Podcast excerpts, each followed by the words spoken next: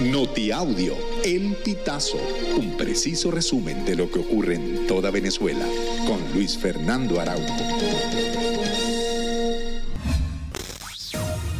Amigos, bienvenidos a una nueva emisión del Notiaudio El Pitazo. A continuación, las informaciones más destacadas.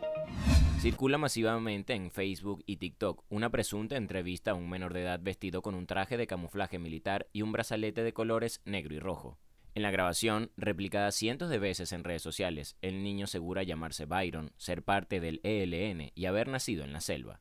Sin embargo, este video es falso. Se trata de un material producido por un influencer colombiano que reconoció que el menor estaba actuando. El video es una dramatización, como lo pudo corroborar F Verifica, con imágenes cedidas por el creador de contenido colombiano que produjo el material. Además, fuentes del ELN se desligaron de la grabación y un experto consultado resaltó lo atípico que es este contenido en el contexto del conflicto colombiano.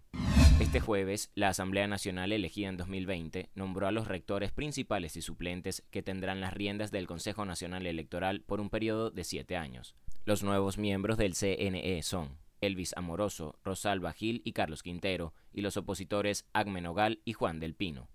El candidato a las elecciones primarias, Enrique Capriles, fue uno de los primeros en pronunciarse y aseguró que forma parte de una estrategia para desmovilizar a la oposición.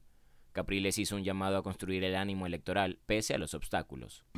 Un grupo de venezolanos y cubanos le salvaron la vida a una mujer cubana que fue abandonada por su hijo en la selva del Darién, la peligrosa ruta migratoria que comparten Colombia y Panamá. El grupo de migrantes improvisó una camilla y trasladó a la mujer al campamento más cercano, donde recibió atención médica. El auxilio brindado por los venezolanos fue confirmado por Judith Rejas, hija de la cubana Marta León, que fue salvada de morir.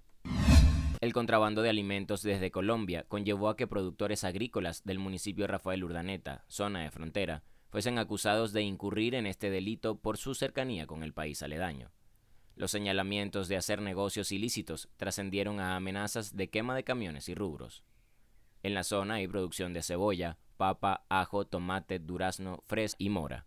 Ana María Liscano, productora de ajo y papa, pidió a sus colegas respetar el trabajo que realizan. La justicia que solicitan familiares de Nazaret Marín se volvió a alejar este jueves 24 de agosto, debido a la suspensión de la audiencia preliminar en la que se discutiría las conclusiones obtenidas tras la exhumación de su cadáver, ocurrida el pasado 19 de mayo. Esta sería la quinta vez que es diferida en poco más de un mes. El 19 de marzo, la joven de 27 años colgó una fotografía en su estado de WhatsApp en la que aparecía en traje de baño desde una playa en La Guaira. Esa sería su última publicación, debido a que desapareció del lugar al que llegó acompañada de varios amigos, y su cadáver fue hallado cuatro días después flotando cerca del puerto de La Guaira. Amigos, y hasta acá llegamos con esta emisión del Notiaudio El Pitazo. Recuerda hacerte super aliado para mantener vivo el periodismo independiente. Narró para ustedes Luis Fernando Araujo.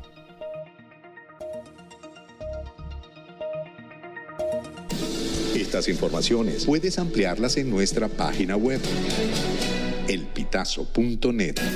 También recibimos tus denuncias vía SMS o WhatsApp a través del 0414-230-2934.